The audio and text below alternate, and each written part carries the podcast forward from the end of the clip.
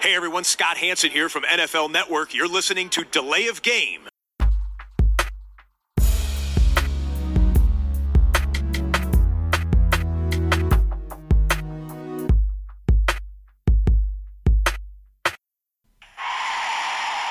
of game. Offense. Five yard penalty.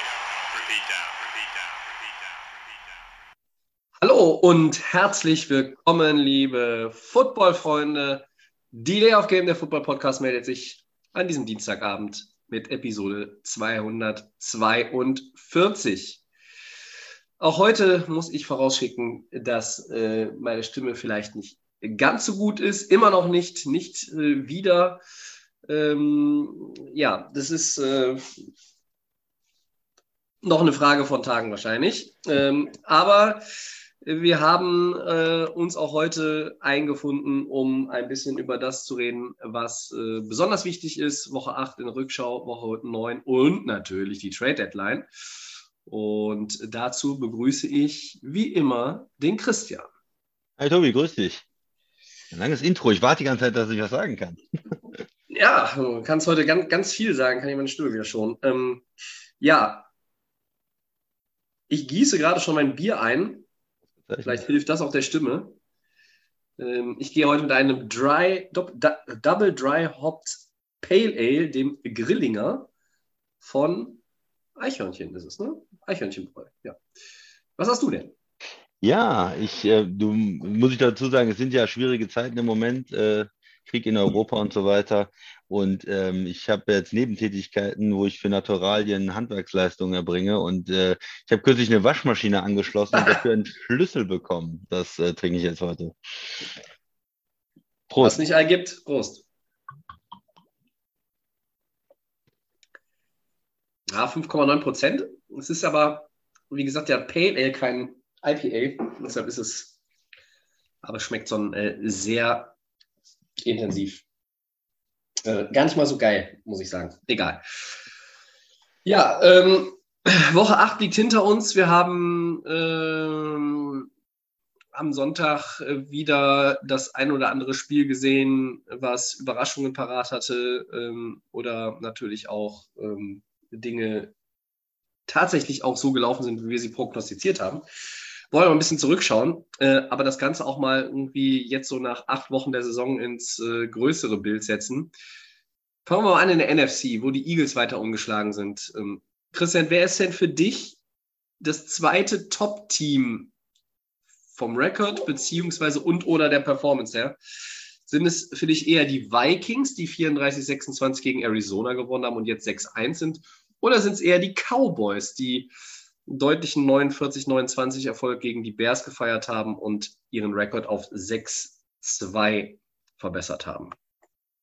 Das ist eine gu- gute Frage. Also hin und her überlegt, aber ich gehe jetzt erstmal mit den Vikings. Ähm, erstmal, ich glaube, dass die in der North einfach sehr, sehr gut aufgestellt sind. Äh, Green Bay äh, hat eine sehr problematische Saison dieses Jahr, haben ja auch wieder in Buffalo verloren, sind da erstmal aus dem Playoff- und Divisionsrennen äh, mit 3-5 jetzt raus. Und äh, Chicago äh, ist eine Mannschaft, die jetzt sich richtig einschätzt und ähm, äh, ja auch Defender abgegeben hat äh, während der oder vor der äh, Trading Deadline. Ähm, Smith, den Linebacker und äh, Quinn, den Pass Rusher, haben wir letztes Mal schon gesagt. Das heißt, da ist auch nicht so viel zu erwarten und Detroit auch nicht. Das heißt also, was ich damit sagen will, die Vikings haben im Moment einen sehr, sehr einfachen Weg, diese Division zu gewinnen und sind 6-1, sogar mit den Eagles vielleicht, um First Round beizukämpfen, was ja extrem wichtig ist. Nur eine Mannschaft ähm, hat Heimrecht und gleichzeitig ein Spiel frei in der ersten Runde. Der Zweitplatzierte muss schon äh, gegen ein anderes gut potenziell gutes Team spielen und hat damit ähm, ja einen schweren Weg einfach an den Playoffs. Also äh, da sehe ich dann die, die Cowboys einfach auch von der Division mit den Eagles, mit den überraschend starken Giants, äh, ja, so dass es dann am Ende schwieriger wird, ähm, wenn man so das Gesamtbild sich überblickt. Was ist jetzt mit den Mannschaften los? So mit den, wenn man jetzt von den Siegen guckt, das 34-26 gegen die Cardinals, äh, ist ja auch ein Team, ähm, oder gegen eine Mannschaft, die, die nicht schlecht ist. Ne? Die, die Cardinals mit Murray haben ja immer noch so eine strahlende Gefahr aus. Er, Murray war wieder drei Touchdowns, zwei Interceptions, also gute äh, Plays, nicht so gute Plays. äh, bei den Vikings gucken alle auf Cousins, ja, irgendwo ist er in der Lage, äh, gut genug zu spielen, um alles zusammen zu halten. Sie haben sehr gute Skill-Position-Player. Äh, Dalvin Cook hatte wieder über 100 Yards, 111, äh, einen soliden Schnitt mit 5,6, also einen sehr guten Schnitt, will ich damit sagen. Und ja, Justin Jefferson äh, gut gewesen mit, mit 100 Yards. Also äh, die Offense von den, von den Vikings kann ja eigentlich was. Äh, und jetzt haben sie noch, äh, vielleicht, um das so ein bisschen abzurunden auch, wie sehen Sie sich selbst? Wie sehen Sie sich selbst und wie schätzen Sie selbst auch Ihre Chancen ein? Sind hingegangen und haben für äh, Hawkinson, den Tight End von den äh, Lions ja jetzt noch getradet. Wir sprechen später nochmal über die größten Moves, aber das ist natürlich auch so ein Zeichen, dass sie selber auch daran glauben, hey, wir führen die Division an, äh, wir haben jetzt eine Verletzung auf Tight End, wir ähm, äh, Smith ist das, ist das gewesen, für die, die es nicht wissen, der jetzt verletzt ist. Äh, wir ähm, traden auch innerhalb der Division und holen uns nochmal einen gestandenen Spieler, ehemaliger First-Round-Pick, ähm, weil wir Chancen sehen jetzt in der offenen NFC äh, mit einer leichten Division äh, anscheinend dieses Jahr, äh, wo wir die Division deutlich anführen. Wir haben ja auch schon das direkte Duell auch gegen äh, Green Bay gewonnen. Also das sieht ja alles nach Vikings gewinnen die North aus und, und Vikings kommen in die Playoffs. Und dann hast du natürlich da eine gute Ausgangssituation. Ähm, beide Teams, möchte ich dazu sagen, man hat man immer noch Zweifel, weil man hat, sie haben beide keinen Quarterback, der schon mal einen Super Bowl gewonnen hat, wo man das gesehen hat bis zum Ende, ja. Weißt, ich bin ja eigentlich ein Befürworter von Cousins früher gewesen, auch wo er in Washington gespielt hat, You Like That. Und ich, er ist ja kein schlechter Mann, ja, aber er ist natürlich sehr hoch bezahlt gewesen für das, was er leistet. Und er ist nicht in dieser absoluten Top-Kategorie ähm, Mahomes, äh, Allen und so weiter. Ja, früher Rogers, Brady und so weiter. Es ist ein, hm, er ist okay, ja, er ist gut, er ist vielleicht auch überdurchschnittlicher Quarterback, aber ähm, man ist sich nie so sicher, ob er wirklich so ein Team in den Playoffs mehrere Spiele äh, ohne große Fehler und mit genug äh, Output dann auch in der Offense äh, bringen kann. Er hat diesen Sieg damals in den Playoffs gegen New Orleans, ne, ein Auswärtssieg in den Playoffs. Also es ist schon, es würde einen auch nicht wundern. Und genauso bei Dak Prescott, äh, jetzt hochbezahlter Quarterback äh, der Cowboys, äh, wo viele sagen, naja, der ist vielleicht Cousins auch gar nicht so unähnlich. Es ist ein Quarterback, der viele gute Zahlen hat, auf dem Papier sehr gut aussieht, aber äh, man hat ihn noch nicht so gesehen, er hat keinen Super Bowl Ring und man hat ihn noch nicht so gesehen in den Playoff-Spielen, die er dann alleine entschieden hat, wo er sich duelliert hat mit einem anderen Top-Quarterback ne, ne, und, und dann sein Team zum Sieg geführt hat. Also es ist bei beiden noch so ein bisschen was, was fehlt. Wobei beide gute Quarterbacks sind, überdurchschnittlich gute Quarterbacks sind und mich es auch nicht wundern würde, wenn sie mit einem starken Roster dann auch mal so, einen, so einen Run machen. Ja? Aber da wartet man auch so ein bisschen drauf. Für mich sind im Moment die Vikings einfach ein bisschen, bisschen überzeugender äh, mit, der, mit der Offense, äh, wie sie so spielen, ähm, noch als die Cowboys. Tobi. Ja, Du, ja, das sehe ich eigentlich auch so. nee, das sehe ich eigentlich auch so. Ähm, sie sind überzeugender als die Cowboys. Ähm, Vikings sehen gut aus insgesamt. Aber ich habe jetzt auch nochmal geguckt bei beiden Teams. Was haben sie denn eigentlich für einen Rekord gegen, ähm, äh, gegen Teams mit einem Winning Record? Also Teams, die aktuell über 500 sind. Das sind beide 1-1. Ja, beide haben gegen Philadelphia verloren. Die Vikings haben gegen Miami gewonnen, ähm, die Cowboys gegen die Giants. Und ähm, ich würde momentan trotzdem die Vikings über die Cowboys stellen, weil ich auch glaube, dass es in der Division schwieriger ist. Das ist auch schon angesprochen in der East für die Cowboys. Ähm, du hast die Eagles, die sind äh, sehr stabil. Du hast die äh, Giants, die ja, vom, vom Record her überraschend gut sind. Und ähm, wo ich jetzt auch nicht sehe, dass sie einen kompletten Einbruch ähm, erleben werden. Ich, ich glaube, es ist für mich eigentlich einfach noch zu früh, um zu sagen, ob einer von beiden äh, wirklich äh, so dieser Number One Contender ähm, sein kann. Es ist ja auch so, auch bei den Eagles, die Eagles sind 7-0 ähm, und sie werden mutmaßlich 8-0 gehen jetzt in dieser Woche, wenn sie gegen äh, die Texans spielen. Aber diese ganze NFC, dieses ganze Big Picture NFC, ist für mich noch relativ ja, undurchsichtig, weil diese, diese Teams Eagles, Vikings, Cowboys erwarte ich eigentlich, dass mindestens einer noch irgendwie nach unten fällt, so ein bisschen, also zumindest signifikant, im Gegensatz zu den anderen beiden. Und dann erwarte ich, dass irgendeiner von den Teams, die wir und viele andere auch oben erwartet haben in der Conference, die massive Probleme haben derzeit, dass da vielleicht noch jemand so einen Turnaround schafft und nochmal noch mal andockt. Ähm, es ist allerdings wahrscheinlicher, dass einer der drei runterfällt und als dass einer von den Buccaneers, Packers, Rams Teams, einer von denen da irgendwie noch wirklich einen Turnaround schafft. Ähm, insgesamt Minnesota gut, aber was sie natürlich besser machen, haben wir schon mal angesprochen, sie gewinnen diese engen Spiele. Da haben sie letztes Jahr äh, ja. so viele Spiele One-Possession-Games verloren. Das ist dann dieses Jahr auch besser. Sie haben es jetzt auch geschafft, ähm, Arizona in Schach zu halten, die sich ja auch nicht geschlagen gegeben haben. Murray und Hopkins haben da immer noch äh, äh Chaos veranstaltet bis zum Ende. Ähm, aber es ist eine andere, es ist eine andere Qualität da im, im Football, den die Vikings spielen. Und mit dem Head Coach, mit, mit Kevin O'Connell, ist halt auch einfach so ein Culture Change bekommen. Ähm, äh, der war äh, much needed. Wir haben das in den letzten ein, zwei Jahren immer wieder angesprochen auch. Und ähm, ja, Minnesota sieht gut aus. Sie werden die Division gewinnen. Etwas, was Dallas Stand heute eher nicht schaffen wird, würde ich sagen. Aber ja, gut, Philly ist natürlich noch nicht durch. Ne? Die haben, äh, Dallas Nein. hat auch nur zwei Niederlagen. Ähm, ja, ich versuche ich es mal anders. Jetzt habe ich eben das, das Argument jetzt für die Vikings gemacht. Ich denke, wenn man für die, ähm, für die Cowboys argumentieren will, dann kann man sagen, okay, der Schedule war gar nicht so einfach. Sie haben dieses Woche ein Spiel gegen Tampa verloren, relativ deutlich. Ja. Ähm, danach sie aber gesteigert. Teams wie Cincinnati, ähm, die, äh, die Giants, äh, Commanders, die ja auch nicht so schlecht aussahen, Rams.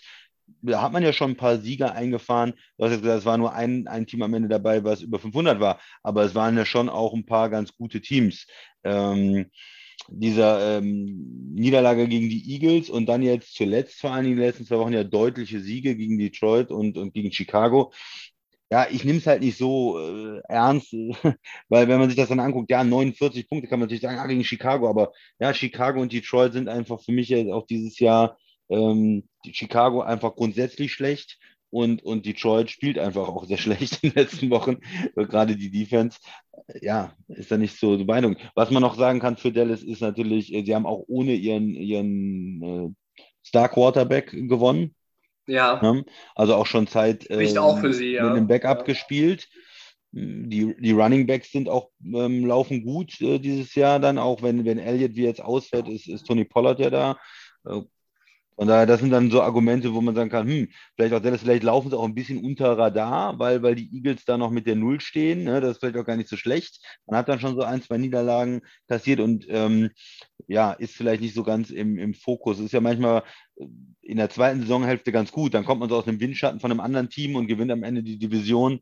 Äh, das muss nicht immer so schlecht sein, wenn man da nicht der, der Favorit im äh, Oktober oder im Anfang November, der ist meistens da nicht der, der im Super Bowl landet. Also das ist vielleicht auch eine ganz gute Position. Aber ja, insgesamt aufgrund der, des Weges dann vielleicht äh, sind die, die Vikings dann zu bevorzugen. Und wenn es, wenn es ein Spiel wäre, jetzt Vikings gegen Cowboys, würdest du dann auch auf die Vikings tippen oder würdest du sagen, die sind so eng, dass es dann darauf ankommt, wer zu Hause spielt, ähm, so nah beieinander? Oder siehst du vielleicht auch die Cowboys vorne, weil die, weil es einfach vom Matchup dann ein besonders gutes Matchup auch für die Cowboys wäre? Boah, ähm, also nicht drüber nachgedacht, ne? Heute, also wenn sie, wenn sie morgen gegeneinander spielen, würde ich auf Minnesota setzen. Wenn sie am Ende der Saison gegeneinander spielen, in den Playoffs dann aufeinandertreffen, äh, wenn wir 18 Wochen Regular Season hinter uns haben, dann müsste man es anders bewerten, weil ähm, ich sage es ja oft, die, die Frage ist ja nicht, äh, auch nicht unbedingt, ähm, also doch, die Frage ist, ob du überhaupt in die Playoffs kommst, aber die Frage ist auch, wie du reinkommst. Wie kommst du in die Playoffs? Kommst du da rein und hast irgendwie die letzten zwei Spiele austrudeln lassen, weil dein, dein Seeding schon klar war, du hast die Division gewonnen, du konntest aber auch das First Round bei nicht mehr holen zum Beispiel oder ähm, du bist rein und, und wusstest, du hast äh, ein Heimspiel, aber ähm, äh, kannst auch nicht mehr den Nummer 3 Spot insgesamt bekommen, was auch immer. Ähm, wenn du aber reinrutscht mit, mit äh, reinkommst mit, mit vier Siegen in Folge, du hast guten Football gespielt, dann ist es immer was anderes und ähm, vor dem Hintergrund muss man das dann nochmal bewerten, wenn es soweit ist. Ähm, ja, right now, beide sehen aus wie ein Playoff-Team. Ähm, beide haben das Zeug zum Divisionssieger. Bei den Vikings, die sind auf einem richtig guten Weg. Ähm, die Cowboys sind gar nicht so weit weg. Du sagst es, 6-2 gegen 7-0. Das heißt, ähm, Cowboys haben ihre Bye-Week auch schon ähm, noch nicht gehabt. Philly hatte sie schon, so ist richtig. Ähm, und dann kann natürlich schnell auch mit einer Niederlage von Philly, dann, dann ist es nur noch ein, ein Spiel zurück und spielt es dann noch gegeneinander. Ähm, kann noch viel passieren. Also, um auf unser ursprünglichen Punkt zurückzukommen, hier und heute sind die Vikings das Nummer zwei Team in der, in der NFC aktuell, würde ich sagen. Aber so richtig. Weit entfernt sind sie von den Cowboys nicht. Cowboys auch einen guten Eindruck und äh, ja. spielen bis jetzt eine überraschend gute Saison, finde ich auch. Also generell die ganze East spielt ja, spielt ja überraschend gut eigentlich, muss man sagen. Selbst die ja. Commanders sind nicht so schlecht. Also auch. Sind für vier, ja, ja, weil sie die, gegen die starken Colts noch äh, einen Late äh, Touchdown gescored haben und äh, damit Indy dann auch den Sieg da äh, weggeschnappt haben. Ähm, ja. ja. und Heineke wieder, ja, das ist so ein Spieler auch, der, der, der ist nicht so schlecht, so als, äh, ja, der auch wieder Backup gewesen dieses Jahr und der hat ja auch schon in der Vergangenheit mal reingekommen, Playoff-Spiel auch gespielt, was nicht so schlecht war. Und gegen die Packers hat er auch gut gespielt. Dann war am Ende Dritter und, und weiß ich nicht, zwölf oder sowas. Du brauchst einen First Down und er holt es dann. Ist ein bisschen beweglich, geht aus der Pocket raus und jetzt auch äh, macht den Touchdown, den Game-Winning Drive. Also das muss man auch schon ein bisschen Respekt haben. Also ich, ähm, ja, irgendwie auch spielt nicht so gut äh, am Anfang. Sie sind auch im Rückstand dann, das muss man natürlich auch sehen, aber er hat äh, gewisse Qualitäten dann ähm, auch, auch zurückzukommen. Und gezeigt. Ja, aber jetzt äh, gehen wir zur AFC. Wir wollen ein bisschen äh, auch über die AFC ja. sprechen, Tobi. Äh, wie muss man denn da neben den offensichtlichen Teams, also diese Woche mal nicht über die Bills, die haben auch wieder gewonnen, sind sehr stark unterwegs, gute Defense, guten Quarterback, wissen wir alles und Kansas City. Äh, wie muss man da besonders noch im Blick haben? Ähm, die Ravens 5-3, äh, oder die Titans 5-2? Ähm, noch deutlicher als in der NFC würde ich mich hier, ehrlich gesagt, da würde ich mich gar nicht festlegen. Ich sage eigentlich keinen. Also ich kann da keinen ernst nehmen in der, in der AFC. Es gibt eine ganze Reihe Teams, die hinter den Bills und den Chiefs Potenzial haben. Aber äh, frag mich ähm, in den nächsten zehn Tagen, äh, pro Tag einmal, was ist das AFC Title Game? Da sage ich dir zehnmal, das ist Bills gegen Chiefs. Mit einem Heimspiel für die Bills. Ähm, ich glaube, wer, wer kommt da, also in welcher Position befinden sich natürlich auch die Teams, muss man ja auch. Also zum Beispiel die Chargers und die Dolphins, die sind die Teams, die quasi in der jeweiligen ähm, Division, einmal der, der West, da sind es dann die Chargers hinter den Chiefs und in der East sind es die Dolphins hinter den Bills die dann vielleicht als, als Wildcard-Team kommen. Ähm, die Ravens kommen, genau wie die Titans, als dann eher äh, Divisionssieger. Und wenn wir uns jetzt mal auf die beiden auch äh, fokussieren, ähm, Baltimore also hat mir. Cincinnati mir, darf man nicht vergessen, vielleicht noch. Äh, ja, Cincinnati natürlich auch. Ähm, die habe ich jetzt heute so ein bisschen äh, für, den, für die Aufnahme ein bisschen aus meinem Gedächtnis heute mal äh, rausgenommen, weil ich habe mir dieses Monday Night Game angeguckt und ähm, das war erschreckend. Joe Burrow gegen Cleveland funktioniert nicht. Es ist, glaube ich, sein viertes Spiel und vierte Niederlage gewesen gegen, gegen die Browns. Ähm, wir gucken auf die Titans und die Ravens. Ja, und, ja. und, die Titans haben, haben ihre Hausaufgaben gemacht am Wochenende ähm, gegen Houston, äh, haben die Lokomotive ähm, nach vorne ge gestellt und Derrick Henry hat das Team gezogen. Äh, und die Ravens haben gegen die Buccaneers gewonnen. Ähm, nun muss die Frage erlaubt sein und sie ist in 20 Jahren, 22, 24, 48 Jahren äh, Karriere von Tom Brady, ist sie nur selten erlaubt, aber äh, ist, ist es vielleicht aktuell das schlechteste Tom Brady geführte Team äh, von der Gesamtkonstellation, so wie es aussieht. Drei Niederlagen in Folge jetzt für, für Tampa Bay, da läuft wenig zusammen. Ähm, auch ein Team übrigens, das heute ja, leise geblieben ist bei der Trade Deadline. Ähm, da ist nichts passiert. Ähm, so viel sei jetzt auch schon mal gesagt. also ich bin von Baltimore, die waren ja zweiten gegen Tampa, das hat mir gut gefallen. Und Tennessee hat es halt souverän gemacht, aber äh, die einen sind 5-2, die anderen sind, äh, sind 5-3, Titans sind 5-2, glaube ich, und, und 5-3 ist Baltimore. Ja, traue ich auch noch keinem so richtig über die Straße. Also Baltimore hat gerade bei den Niederlagen gezeigt, dass sie, ähm, dass sie, glaube ich, auch teilweise so ein bisschen mental äh, die, dieses Problem haben, Spiele dann zu, zu, zu Ende zu bringen. Ähm, Tennessee hatten wir vor der Saison auch darüber gesprochen, dass sie so ein bisschen, ja, vielleicht ist das ein Team, was die letztes, äh, war Nummer 1 zieht letztes Jahr. Die könnten es schwer haben dieses Jahr. Die machen einen guten Job. Ihre Division ist auch extrem beschissen, muss man aber auch sagen. Ähm, ja, und die North bei den, bei den Ravens, Cincinnati werde ich nicht schlau draus im Moment. Pittsburgh fällt ab. Cleveland hat sich jetzt noch mal so ein bisschen rangerobbt, aber ist jetzt auch nicht äh, mit Jacoby Reset nicht wirklich ernst zu nehmen, glaube ich. Ähm, alle haben Potenzial, auch Chargers Dolphins, um die mal noch mit reinzunehmen. Alle haben ihre Problemzonen. Ich sehe die Ravens mit dem etwas leichteren Schedule und mehr Upside auf der Quarterback-Position. Also Lamar Jackson gegen ja. Ryan Tannehill ist natürlich ein Vorteil. Ähm, und wenn Baltimore die nächsten drei Spiele gewinnt, Christian, gegen die Saints, gegen die Panthers und gegen die Jacksonville Jaguars, dann sind, dann sind die, die, Nummer drei äh, quasi in der AFC. Ja. Aber du siehst keinen an, an Bild. Ähm, Kansas City sind quasi in ihrer eigenen Division so ein bisschen oder in ihrer eigenen äh, Sphäre in, in, in der AFC. Äh, Habe ich jetzt so mitgenommen von dir. Ne? Ja, ähm, bei mir ja, ist es erstmal so viel Respekt für die Titans. Das muss man immer wieder sagen, irgendwie, wie die spielen. Ähm, die haben jetzt wieder alles richtig gemacht gegen, gegen die Texans. Das war jetzt keine äh, grandiose Geschichte, aber es war halt Derrick Henry äh, ohne Ende und der hat, äh, das war wieder King Henry, äh, der mit, seinem, mit seinen Läufen äh, das Spiel irgendwo geprägt und dominiert hat.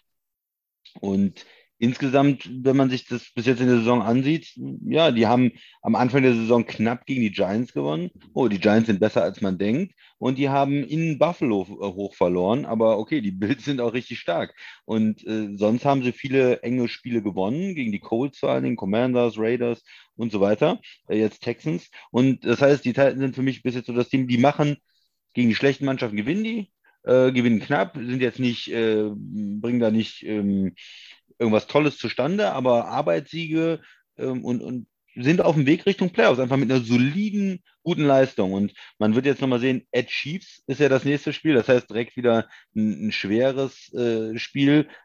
Wenn sie dann natürlich wieder so untergehen wie in, äh, bei den Bills, dann ist das dieses Zeichen, okay, sie können ähm, Mannschaften schlagen, die schlechter sind. Sie können auch vielleicht in dieser schwachen South, jetzt schon die zwei Siege gegen Indy, ähm, da, da vorne bleiben und in die Playoffs kommen, aber dass es dann, wenn es hart auf hart kommt, Richtung Playoffs gegen diese äh, starken Teams, macht das dann natürlich den Eindruck, als wenn es da sehr schwer werde. Weil du hast gesagt, die Quarterback-Position macht natürlich den Unterschied und da sind die Titans ja nicht so gut äh, besetzt und ja, ist einfach so. Ja? Man kann natürlich dann trotzdem irgendwo Erfolg haben in den Playoffs, wenn man einen super Tag hat oder irgendwas Außergewöhnliches passiert, aber man ist halt dann der Underdog. Oder sie können das Spiel gegen die Chiefs ähm, knapp halten und, und zeigen da was, um, um sich da in diesen mehr in so eine Contender-Rolle ähm, zu spielen sozusagen. Aber für mich ist es auch so, also das war jetzt die Erklärung zu den Titans, für mich ist es so, die Ravens äh, sind das zu nennen, weil mehr Upside äh, insgesamt im Team ist und vor allen Dingen auf der Quarterback-Position ähm, die haben ja auch verrückte Spiele verloren, ne? muss man ja bei den Ravens immer, immer dazu sagen. Das ist ja zum Teil nur einmal alle 20 Jahre verlierst du ja zum Teil so Spiele, die die verloren haben äh, am Ende. Und ja. von daher ist es vielleicht auch so, dass der Rekord von 5-3 die wahre Stärke des Teams auch vielleicht ein Stück weit äh, verschleiert. Ähm, da ist, auch wenn du jetzt das Spiel gegen Tampa angesprochen hast, das ist ja auch kein Feuerwerk. In der ersten Halbzeit war es von beiden Seiten C, waren beide Defenses gut, aber in der zweiten Halbzeit haben sie es geschafft, auch mit dem Laufspiel ihren Willen so aufzuzwingen, Temper müde zu spielen und dann äh, das, das Spiel für sich dann relativ souverän ähm, ja. zu entscheiden. Also, glaube ich, sind wir uns einig, Ravens mehr Upside, ähm, Titans müssten mal einen Knaller zeigen. Äh, jetzt haben sie die Gelegenheit in Kansas City, aber äh, nur Derrick Henry, das wissen wir auch aus den letzten Jahren, aus den Playoffs, da kann man weit mitkommen. Aber es ist, ist schon extrem schwer. Du musst schon sehr perfekten Football spielen auf beiden Seiten, äh, wenn du keinen Elite-Quarterback hat, der dir dann einfach mal so einen Drive hinzaubern kann. Ne? Dieses, oh, wir haben noch eine Minute vor der Pause, oh, wir scoren mal schnell und auch wir haben den Ball in der zweiten Halbzeit und machen mal schnell und schon sind wir vorne, ja. Dieses, was ja. ein Mahomes macht, so du hast kurz umgeschaltet oder bist äh, Bier holen und da hat er zwei Touchdowns gemacht. Und äh, das, äh, ja, äh, Brady und Rogers haben das früher auch äh, gemacht, so vor der Halbzeit nochmal schnell äh, ein, ein Field Goal einstreuen und dann wieder scoren und schon sind sie zehn Punkte weg. Und das sind die Titans nicht. Die sind nicht so dynamisch, die sind nicht so schnell, die haben keine gute Passing-Offense. Für die muss das Spiel halt in einer gewissen Weise laufen. Gegen die Texans schafft man das. In den Playoffs gegen ein Team, was darauf eingestellt ist und genau weiß, was kommt, ist das halt äh, wesentlich schwerer. Und, und das ist auch so ein Punkt für mich. Die Texans wussten doch, dass die laufen, die ganze Zeit laufen, laufen, laufen. Können sie trotzdem nicht äh, stoppen. Ja, das ist halt dann ein schlechtes Footballteam. Wenn man genau Ja. weiß, was der Gegner machen will, der Gegner macht auch genau das. Hm? Qualitätsmangel. Ja, und man kann es trotzdem nicht stoppen, weil man einfach die Qualität nicht hat in der Defense, Ja. in der D-Line, gegen den Lauf haben sie die Qualität nicht und dann äh, ja, kann, kann man, kann man als ähm, gutes Team, solides Team da einfach ähm, den, seinen Willen aufzwingen und, und über die drüber laufen, mehr oder weniger. Ja, das ist Stichwort Titans und Respekt, das fällt ja immer wieder, Saison für Saison. Man muss es ja, man muss es wirklich auch so mal festhalten. Ähm, Mike Rabel äh, ist auch immer so ein bisschen unterschätzt, glaube ich, ne? Ja. Ähm, in dem, was er tut. Und ähm, jetzt haben sie das Spiel. Es war natürlich jetzt auch vielleicht noch ein bisschen mehr Derrick Henry, als, äh, als, als es normalerweise gewesen wäre, weil Ryan Tannehill ja auch nicht gespielt hat. Ne? Malik Willis Ja. hat gespielt, der Rookie, mit einem guten Start und ähm, ja.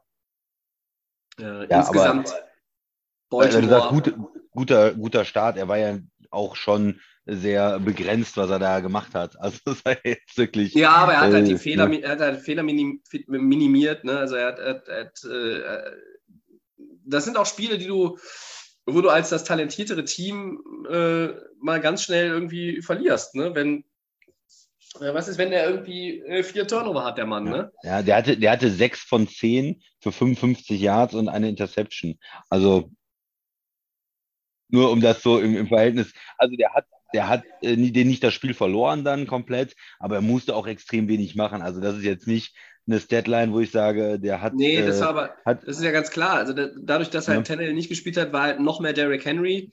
Äh, Gameplan ist da umgestellt worden, es hat funktioniert. Es hat aber natürlich auch funktioniert, weil du gegen Houston gespielt hast.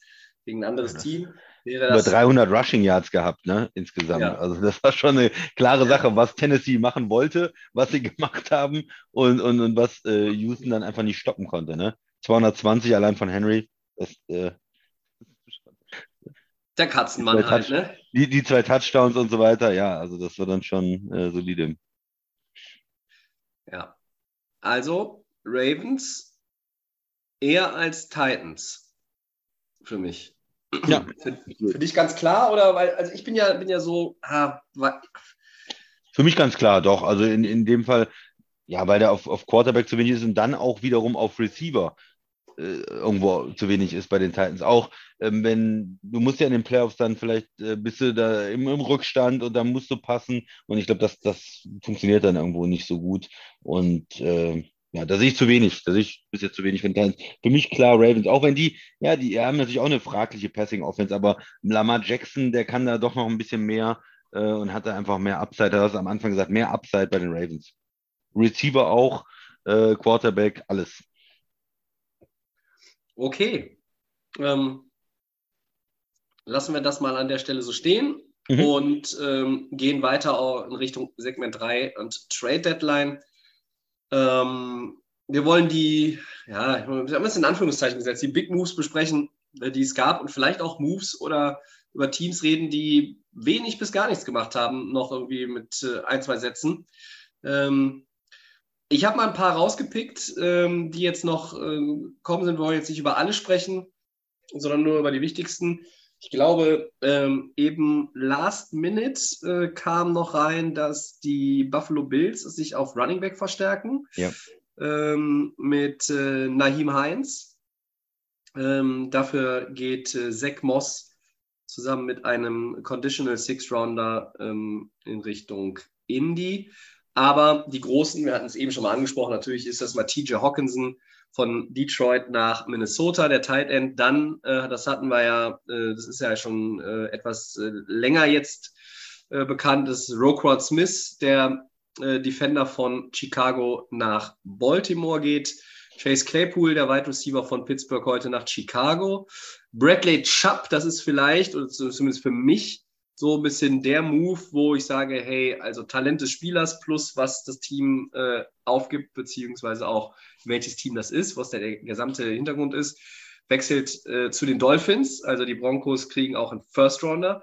Äh, und dann gab es noch einen Knaller-Move Ähm, Kevin Ridley, äh, der Mann, der unter anderem darauf gesetzt hat, dass Atlanta gegen Jacksonville gewinnt, der jetzt suspendiert ist, der wechselt jetzt per Trade von Atlanta Nach nach, Jacksonville. Jacksonville. ja, das ist ja fantastisch. Ich liebe die NFL.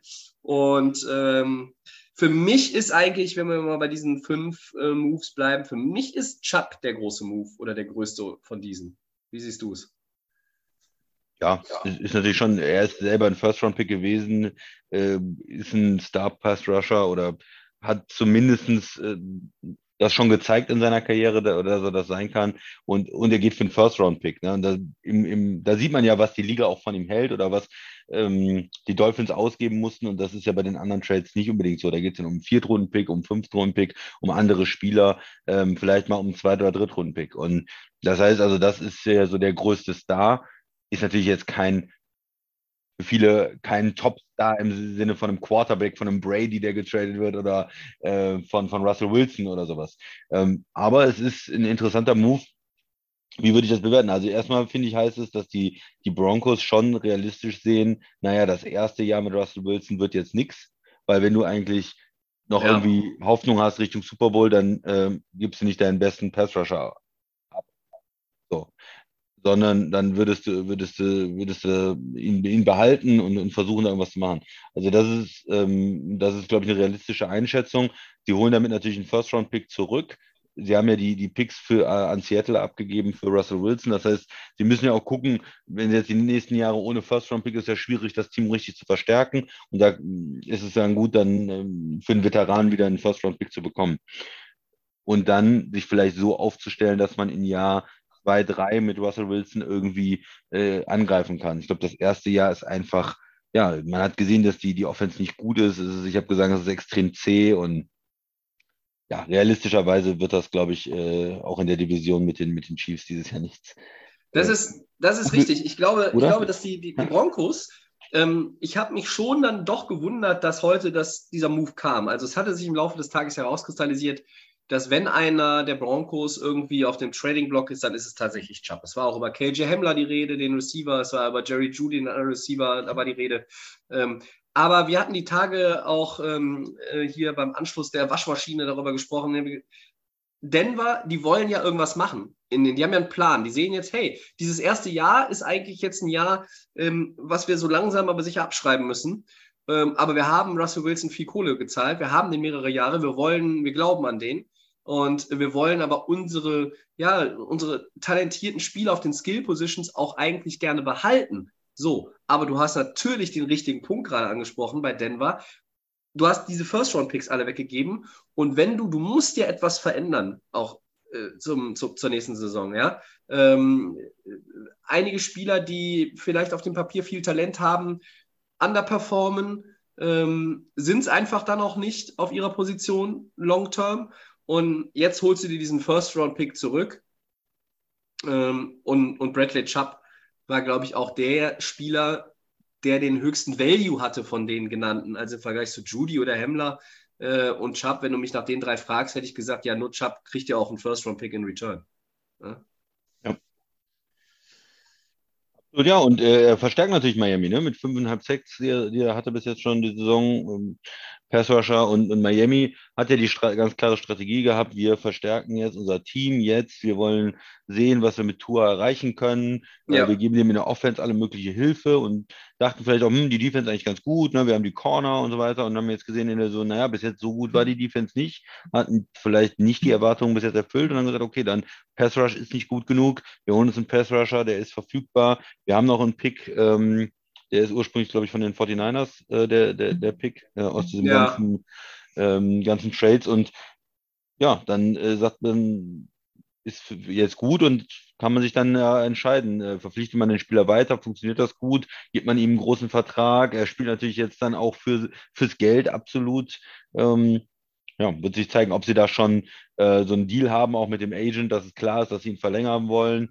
Äh, Im Hintergrund, ähm, ja, weil wenn man einen First-Round-Pick abgibt und er spielt dann nur äh, eine kurze Zeit äh, für, für dein Team, das ist ja eigentlich nicht das, was man will, sondern meistens gibt es dann auch die, die entsprechenden Verträge dann im, im Nachhinein. Ja, Chubb ist ein guter Typ, ähm, ist ein guter Spieler. guter Verletzungsrisiko Charakter. ist natürlich da, ne? Verletzungsrisiko ist da. Ähm, Oder Verletzungsrisiko ist immer da, aber ist ein Spieler, der schon er, hat, Verletzungen er hat eine hatte. Verletzungshistorie. Ne? Ja, Ja, so muss genau, man sagen. ja. Ne? Äh, hat er auf jeden Fall. Mm, Für Miami finde ich es einen, einen echt guten Move äh, und ein Move, der mir aber auch jetzt ganz klar sagt, äh, äh, we are moving forward with Tour. Ne? Also die Frage, ähm, wer ist der Quarterback die nächsten Jahre? Ähm, Ja. Ich glaube, sie war durch die Performances von Tua in den ersten Wochen der Saison bis zu seiner ähm, Gehirnerschütterung, war sie eigentlich schon fast beantwortet. Wenn jetzt noch jemand ein Fragezeichen dahinter gesetzt hätte, dann muss er das heute bitte löschen gegen ein Ausrufezeichen, weil ähm, dein First-Round-Pick ist äh, dafür jetzt hops gegangen. Ähm, ich weiß gar nicht, sie, hat- ich glaube, das war der einzige, den sie hatten, oder hatten sie mehrere? Ich glaube, sie hatten nur den. Ich dachte, sie hatten mehrere. Warte mal, ich, ich gucke Hatten es sie nach. ihren eigenen nicht, war ihr eigener nicht schon weg oder hatten sie zwei Hand? Vielleicht haben sie noch einen, aber ich glaube, da sie jetzt auch ja, sie werden ja jetzt auch, ein, ich glaube, dass Miami am Ende einen Winning Record hat. Playoffs könnte ich mir auch vorstellen, Wildcard, aber ähm, sie sind für mich äh, jetzt äh, da ganz klar unterwegs. Tour ist unser Mann, wir sind von ihm überzeugt, der entwickelt sich noch weiter äh, und das ist unser Mann für die nächsten sechs, sieben, acht, neun, zehn Jahre, ähm, weil du gibst heute diesen, diesen First Rounder ab. Der Preis ist absolut in Ordnung für Bradley Chubb. Ähm, ja, auf der anderen Seite. Also der, der Pick, der getradet worden ist, um das nochmal ganz klar zu sagen, war der San Francisco-Pick, ja, den San Francisco an Miami abgegeben hat. Ja. Ähm, für den Miami hat auch 20 einen eigenen, ne? Ja, für den 2021er First Rounder in dem, in dem Trade. ähm, Trey Lance. Trey Lance, genau, in dem, Ja. in dem Quarterback-Trade. Und das heißt, Miami hat, äh, hat noch seinen, äh, seinen First-Round-Pick. Sein eigen, ja, okay. Ja, ihren eigenen ja. First-Round-Pick haben Ja, sie. okay, ja. Ja, ja aber ähm, es, ist, es ist ja so, wenn du, wenn du dieses Jahr einen Winning Record hast und jetzt zwei Picks, könntest du den zu einem machen und hochtraden. Ja, Wenn du nächstes Jahr einen Quarterback, zum, also ja, du wirst, du wirst für den einen, aber ja. für den einen, also wenn du nach einem Quarterback suchst und du hast zwei Picks, dann kannst du natürlich was machen und kannst hochtraden. Wenn du einen hast, dann wird es schon äh, wesentlich schwieriger. Aber ich, deswegen, ich würde dir absolut zustimmen, auch wenn Ja. es nicht ihr eigener Pick ist, diesen Pick von San Francisco abzugeben, ähm, deutet darauf hin, dass sie sagen, nee, äh, das sieht so gut aus dieses Jahr und wir sind von Tour erstmal weiter überzeugt und wir wollen das Team weiter verstärken und nicht Richtung Quarterback schauen. Genau. Miami, äh, wollen es jetzt wollen noch ein bisschen bei der Trade Deadline bleiben, aber Miami, wenn ich das so überlege, Tour, wie der sich jetzt entwickelt, ähm, sie haben auch, glaube ich, noch jetzt die, bei den 49ers für Jeff Wilson, den Running Back, getradet, äh, heute bei der Trade Deadline, hast die Defense adressiert, du hast schon die, diese Corner, die hoch bezahlt sind, die auch guten Football spielen, du hast äh, Tyreek Hill geholt, du hast mit Jalen Waddle letztes Jahr einen Receiver gedraftet, du hast, das ist vielleicht das ak aktuell dynamischste und erfolgreichste äh, Receiver-Duo in der Liga, also wenn man alleine die Receiving Yards zugrunde legt, ähm, auf jeden Fall mit, mit Hill und mit Waddle. Ähm, Miami ist auf einem guten Weg. Ich hatte so ein bisschen in den letzten anderthalb Jahren das Gefühl, dass sie von diesem guten Weg, auf dem ich sie davor gesehen habe, äh, rein von der ähm, Entwicklung und Struktur des Kaders so ein bisschen abgekommen waren in meinen Augen. Aber da sind sie, sind sie jetzt wieder ähm, auf dem richtigen Weg äh, hin. Und ja, für Bradley Chubb ist es, glaube ich, auch gut. Das ist ein Team, mit dem man dieses Jahr in die Playoffs kommen kann. Die äh, Denver Broncos sind es dieses Jahr ganz sicher nicht. Ähm, ähm, wie bewertest du denn den, den Roquan Smith-Stil, äh, Christian? Da war ich jetzt schon ganz gespannt heute den ganzen Tag, um ehrlich zu sein, ähm, wie deine Meinung ist. Ähm, der Spieler hat ja schon mehrfach jetzt angemerkt gehabt, er möchte gerne weg aus Chicago. Ja. Äh, die Bears wussten auch, äh, ich glaube, er wird ja sonst Free Agent, äh, dann kriegst du nichts mehr in Return. Ähm, dann hat er gesagt, nee, nee, ich bleibe jetzt hier, I bet on myself, ich spiele es aus und, und will mich quasi empfehlen für dann Free Agency. Jetzt ist er nach Baltimore gekommen, eine Defense, die ja schon viele, du äh, verwendest ja gerne den Begriff Blue Chipper, ja. Ähm, ist er das immer noch? Und was hältst du von dem Deal und wie bringt der Baltimore weiter? Also ein guter Spieler äh, schon. Auf- Würde ich sagen, dass er die weiterbringt, dass er ein guter Spieler ist. Immer noch, ist ja nicht alt oder so, er ist ja am Ende seines Rookie-Deals und äh, ist ein hoher Draft-Pick gewesen, First-Round-Pick und hat gut gespielt bis jetzt in seiner Karriere ja auch.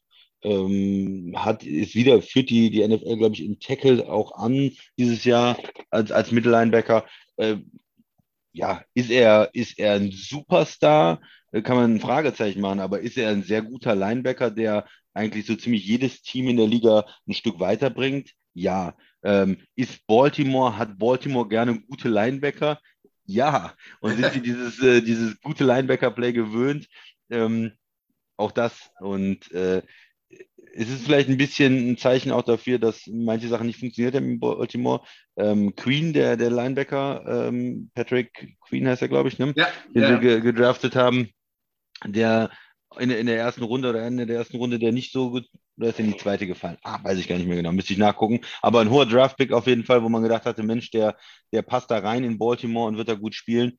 Der hat sich nicht so gut entwickelt bis jetzt und sie gehen jetzt, waren schon in, mit dem mit Bobby Wagner auch äh, in Verbindung gebracht worden, der dann bei den Rams gelandet ist. Und ja, es ist jetzt diese Sache, wir wollen da besser werden, wir wollen einen Veteran haben, das, ähm, der, der uns da weiterbringt und es verstärkt die Defense. Klar, ist es ein Zweitrunden-Pick im nächsten Draft wert? Du musst dann auch das Finanzielle sehen. Äh, er will ja einen, ho einen hohen Vertrag dann haben. Da, da kann man, ja, kann man sich natürlich fragen, aber weiterbringen wird er Baltimore und wenn, wenn man in der Position ist, was wir auch gesagt haben, sie sind vielleicht im Moment das drittbeste Team äh, und sie können, oder können auch ein Argument dafür vorbringen oder Argumente dafür vorbringen, äh, das drittbeste Team in der AFC zu sein und da Ambitionen zu haben Richtung AFC Title Game, Richtung Super Bowl, äh, dann ist es ein Move, den man absolut vertreten kann. Und für Chicago finde ich es auch richtig.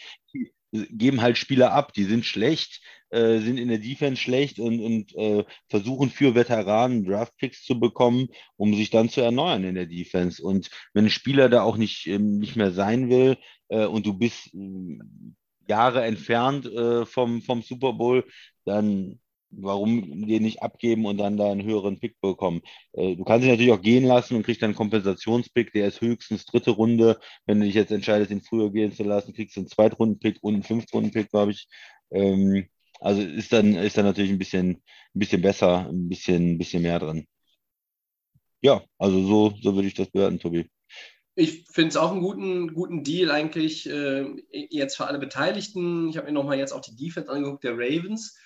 Und ähm, das ist ja auch eine Defense, die ein paar Veteranen hat. Und das, das Fenster mit dem Talent, das man jetzt hat, ist jetzt auch nicht mehr so riesengroß. Wenn ich halt Calais Campbell oder Jason Pierre-Paul sehe, weiß ich, die werden nicht mehr so lange spielen. Patrick Queen übrigens, ähm, 28. Pick, äh, First Rounder gewesen.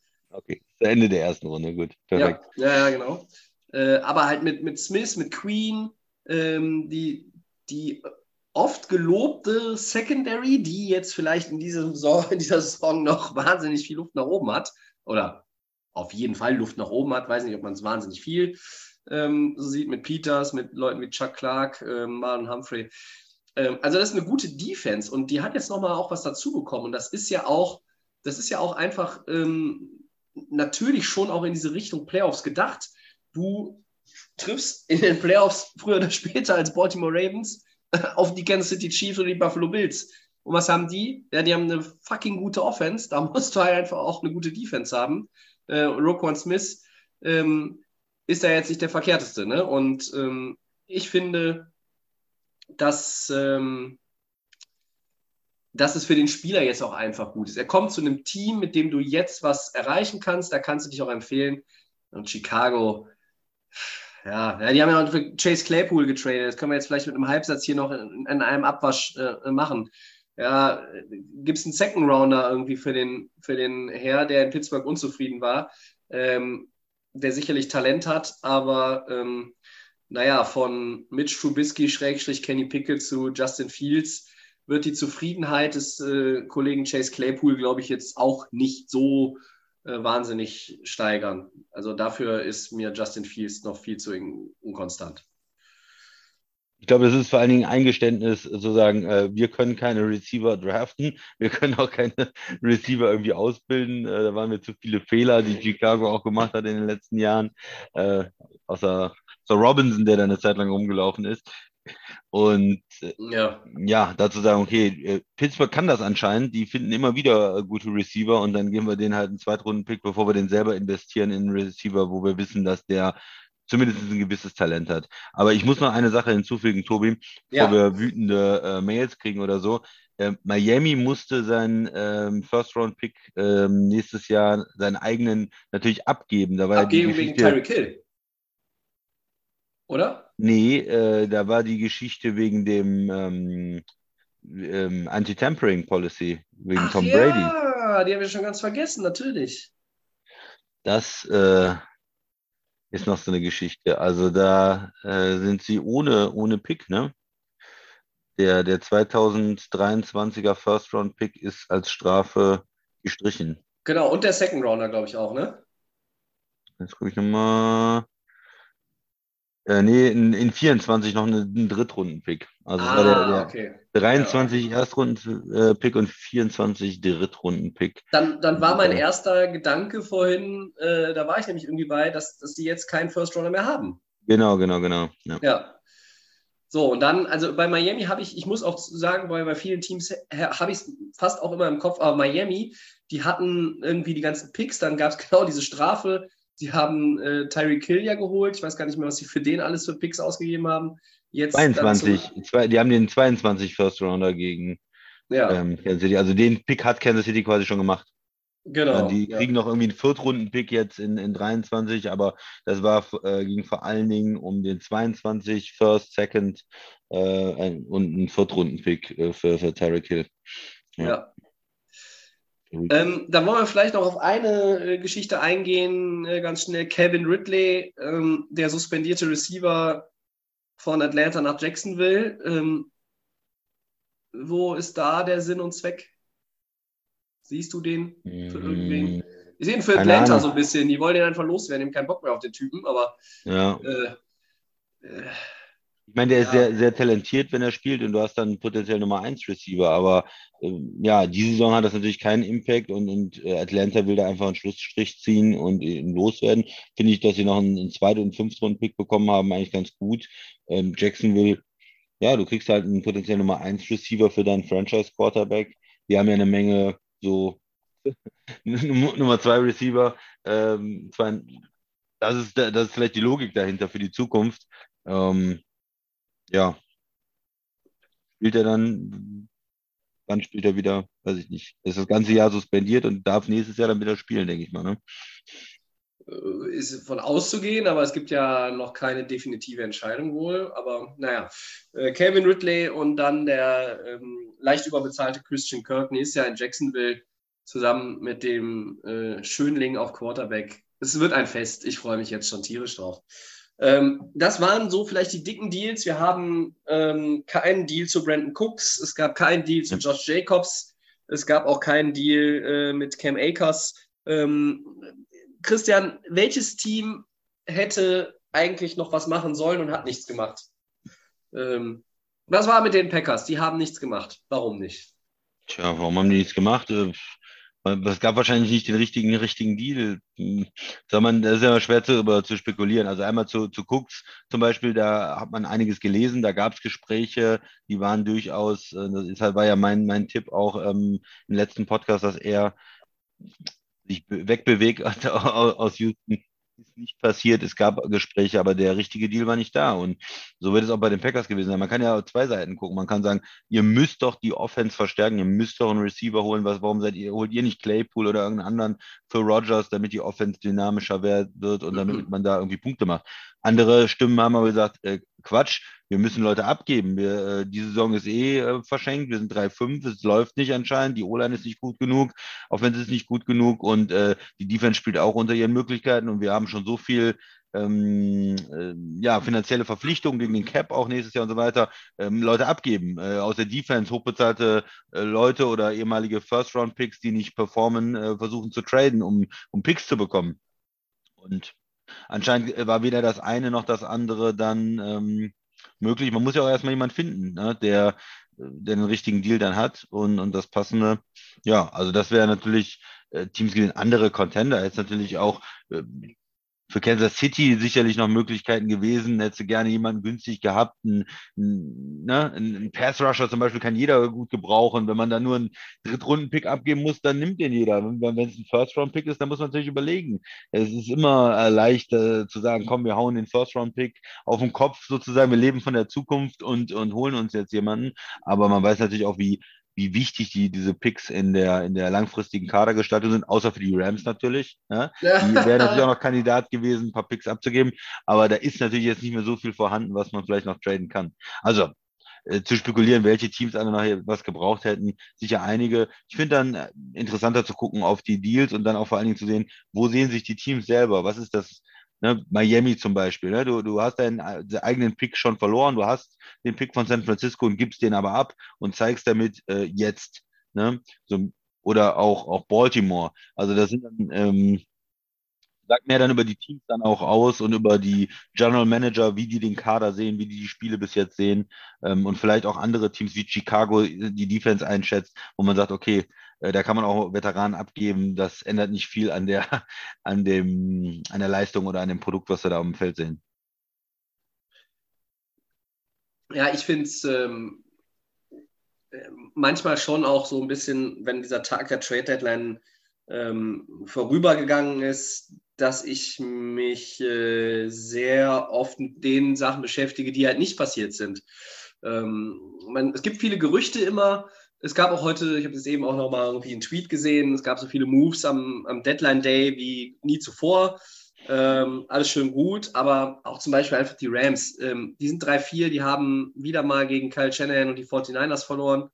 Ähm, wie war das? Kyle Shanahan gegen Sean McVay 9 zu 3 Bilanz, Kyle Shanahan gegen den Rest der Liga 34-41. Ähm, aber auch das habe ich ja vorhergesagt, ähm, wenn auch 98 von 100 Vorhersagen bei mir in der Saison falsch sind. Aber wenn ich sage, die 49ers gewinnen ganz easy und leicht gegen die Rams, dann habe ich damit zweimal im Jahr recht. Ähm, auch wenn ich da natürlich gerne Nummer 99 und 100 meiner falschen Prognosen hätte. Aber die Rams haben nichts gemacht. Und für mich mein Team hat heute endgültig das Handtuch geworfen für die Saison 2022. Das war die weiße Flagge. Kein Move zu machen, kein Move hinzubekommen. Vielleicht wollten sie, wollten garantiert was machen, haben es nicht geschafft. Aber ähm, das ist für mich heute das weiße Handtuch. Ja, und ähm, äh, da applaudiere ich doch einmal auch äh, Les Snead und den Rams. Sie haben äh, ihre Picks behalten. Das ist toll. Ähm, da kannst du äh, zumindest vielleicht den einen oder anderen halbwegs brauchbaren Spieler holen, weil äh, nach der Saison musst du eh, eh den halben Kader austauschen.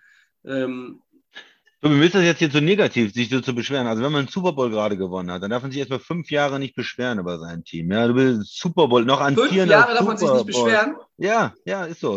Amtierender ja. Super Bowl-Sieger. Ja, das ist erstmal ja. ein bisschen die Füße stilllassen. Gibt Teams, die haben noch nie gewonnen, gibt Teams, die haben seit 30 Jahren nicht gewonnen. Super Bowl-Sieger und äh, da muss man erstmal zufrieden sein. Ne? Ja, aber nicht, wenn ich schon wieder gegen die 49ers verloren habe. Ich hasse die 49ers. Äh, ich hasse Kyle Shanahan. Ich Was? hasse diese ganze Scheißorganisation. Äh, und ich finde es zum Kotzen, jedes Mal hier zu sitzen und diese Spiele zu sehen und dann festzustellen, dass sie einfach zu blöd zum Scheißen sind. Sie werden jedes Mal outcoached in diesen Spielen. Okay, außer in dem Playoff-Spiel.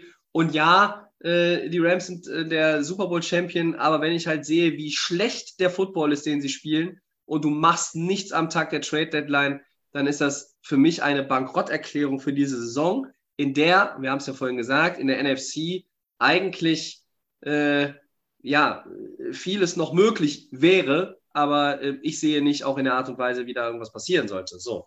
Äh, und natürlich, die 49ers warten lange drauf, dein Team wartet lange drauf. Äh, andere Teams haben noch nie den Super Bowl gewonnen. Das ist alles richtig, was du sagst, ist mir aber hier an der Stelle scheißegal. Die Rams haben an der Trade Deadline äh, quasi genauso eine gute Figur gemacht wie in der ersten Saisonhälfte. Ausrufezeichen, ist so. Aber es waren ja auch andere. Also, ähm, ich meine, du hast es letztes Woche, äh, letzte Woche im Podcast gesagt, zum Beispiel die Bills.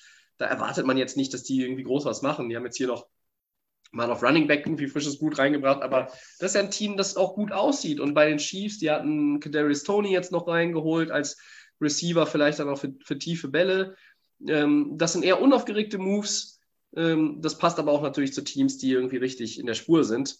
Ähm, und ähm, ich habe es vorhin auch schon über, über Tampa gesagt, die haben nichts gemacht. Ähm, da ist es aber auch so, da kommen ja Leute zurück von Verletzungen und dann glaubt man einfach, dass man damit dann ja auch wieder entsprechend Tiefe hat im, im Roster und dass dann halt auch irgendwie Dinge besser funktionieren. So. Aber der Super Bowl Champion, da ist keine Tiefe, weil die Leute, die verletzt sind, die sind verletzt. Und ich werde dich immer noch beschweren, beschweren, beschweren. Ihr habt den Super Bowl gewonnen. Da muss man erst mal ja. zufrieden sein die nächsten fünf Jahre. Nee, kann mich keiner zu zwingen. Trade Deadline, das war scheiße, nichts zu machen. Und das Spiel gegen die 49ers war auch wieder scheiße hoch 10. Aber das ist ja alles nichts Neues. So, dann Trade Deadline erledigt. Packers übrigens auch schwach, auch scheiße. Wenn man so scheiße spielt, muss man einen Move machen. Man muss auch irgendwie ein Zeichen setzen. So, auch nicht gemacht. Dann gehen wir ein weiter. Und ähm, natürlich hat der Christian recht. Also man darf sich schon beschweren, da würde ich widersprechen, aber andere warten drauf oder haben es noch nie hingekriegt. Richtig. Und all diese ganzen Dreckskack-Teams, die halt meinen, sie wären irgendwie geil, die müssen erstmal zeigen, dass sie in den Playoffs was hinbekommen, die müssen erstmal in den Super Bowl kommen und sie müssen ihn dann auch erstmal gewinnen. Äh, sprechen wir uns da nochmal. So. Unsere 15 Minuten laufen für Segment 4 und Woche 9. Ähm, wir wollen so ein bisschen gucken, die guten Matchups, wer für wen ist vielleicht schon irgendwie der Last Call, ähm, bevor die Saison äh, jetzt äh, in, in, ganz, ganz äh, untere Regale äh, rutscht. Upset und natürlich auch unsere Lieblingsrubrik immer für Segment 4. Welches Spiel interessiert den Christian in dieser Woche komplett gar nicht?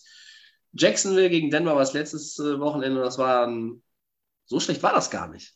Ja. Mhm. Aber naja, die gut, einen sagen so, auch, gut ist auch anders. Ja, gut ist auch anders. Christian, leg mal los, Woche 4, was hast du denn? Ja, ich hau mal einen raus. Ich fange mal mit dem Team an, äh, mit dem Spiel an, wo ich sage, das interessiert mich gar nicht. Direkt von vornherein das, das Schlechteste zum Start sozusagen. Und sind wieder die Jaguars mit dabei bei meinem schlechtesten Spiel der Woche, wo ich nichts von gucken möchte. Und dieses Mal ist es die 2-5 Raiders, die keine Punkte hinbekommen haben äh, letzte Woche bei den 2-6 Jaguars, die jetzt äh, schon wieder verloren haben. Äh, ja, das ist ein Spiel. Beide Teams werden nichts mit den Playoffs zu tun haben. Äh, bei den Raiders war ähm, K sogar gebencht am Ende, ähm, weil, er, weil er überhaupt nichts lief bei den Raiders. Und, und Jacksonville ja, auch erstreckend schwach die letzten Wochen, schießen sich immer selber irgendwie in den Fuß und zwei Teams, die ja doch auch irgendwelche schon Erwartungen hatten. Ne? Die Raiders mit diesem äh, Trade für Davante Adams vor der Saison und ah, wir wollen jetzt hier auch in der Division äh, mit den großen mitspielen, so ungefähr. Und äh, die Jaguars, ja, jetzt mit, mit Lawrence im zweiten Jahr und dem richtigen Coach. Und dann haben sie am Anfang auch, sah das ja ganz gut aus. Ne? Was waren sie? 2-1 am Anfang vor dem Spiel gegen die Eagles glaube ich. Und äh, seitdem geht es einfach nur runter. Und wenn er ja 2,6 bis dann vielleicht 2,7, dann ist ja die Saison auch irgendwo schon gelaufen. Ja, ich würde sagen, bei 2,6 ist sie das fast schon. Ähm, äh, das Spiel ist auch ein, absoluter Knaller auf meinem Zettel. Die Raiders also zu Null gegen die Saints verloren. Ähm, ähm, und man muss ja kein Jameis Winston-Fan sein, aber äh, der hat auch nicht mehr gespielt. Es war auch Andy Dalton, ne? der der Quarterback war. Und Evan Kamara ist mit denen da irgendwie eine Runde Schlitten gefahren. Ähm, und die, die ja. äh, also drei Touchdowns, ja. Ja, die Performance der Raiders, nicht nur in diesem Spiel, Christian, die ganze Saison. Irgendwie, ich warte Woche für Woche so diese, diese Initialzündung, irgendwie so, so, ein, so ein Ding, wo jetzt irgendwie so, ja, weiß nicht, man, man sagt sonst irgendwie so ein, so ein Ruck durchs Team geht. Irgendwie, irgendwie ein Spiel, wo du, wo du jetzt vielleicht nochmal irgendwie diese Flamme entzündest und dann nochmal irgendwie durchstartest. Ähm, es ist noch nicht zu spät für, für fast kein Team zum jetzigen Zeitpunkt, aber jetzt kommen äh, die nächsten ein, zwei Wochen und da wird sich dann zeigen, kann, kann auch irgendjemand, der vielleicht 2-5 ist, der 3-5 ist, jetzt dann irgendwie so einen Turnaround hinbekommen äh, oder dümpelst du irgendwo im, im Niemandsland ähm, deiner Division rum, sprich Platz 3, eher vielleicht sogar 4 ähm, und bist dann auch relativ früh, äh, spätestens um Thanksgiving auch schon endgültig raus aus dem, aus dem ganzen Playoff-Race. Und die Raiders sind einfach schlichtweg zum Kotzen. Ja? Die spielen ja noch beschissener als die Rams. Ja? äh, und äh, noch beschissener als die Buccaneers und die Packers. Und das ist schon auch enttäuschend. Diese ganze Division ist natürlich auch ganz anders, als ich sie erwartet hätte. Ne? Ich habe irgendwie die Chiefs, äh, ja, die Chiefs müssen sich strecken. Und die einzigen, die halt so ein bisschen da irgendwie Schritt halten, sind die Chargers, aber die Broncos kannst du in die Tonne hauen. Ja, die haben jetzt gewonnen, aber halt auch genau gegen diese Jaguars in London. Und die Raiders, das ist ganz furchtbar. Ähm, ich habe das ja schon mal vor ein paar Wochen gesagt, das ist der Anfang vom Ende für Josh McDaniels als Head Coach. Ich glaube, der wird, der wird danach einfach, der kann ja noch 30 Jahre in der Liga coachen, aber der wird nur noch Koordinator sein. Ja? Ja. Also das funktioniert nicht. Josh McDaniels als Head Coach, das funktioniert nicht. Du hast ein Team.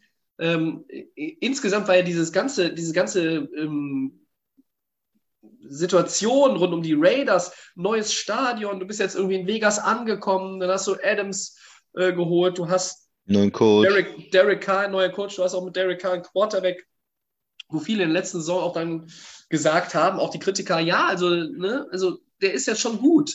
Er hat sich irgendwie, hat sich nochmal auch verbessert und ähm, du hast auch Leute in der Defense wie, wie Max Crosby, ähm, also diese Playmaker auch in der Defense, und dann äh, kommt da eigentlich gar nichts mehr raus. Und dieses Spiel ist natürlich äh, der Christian Bowl in, in Woche 9. Äh, das kann man, glaube ich, mit, mit Fug und Recht so sagen.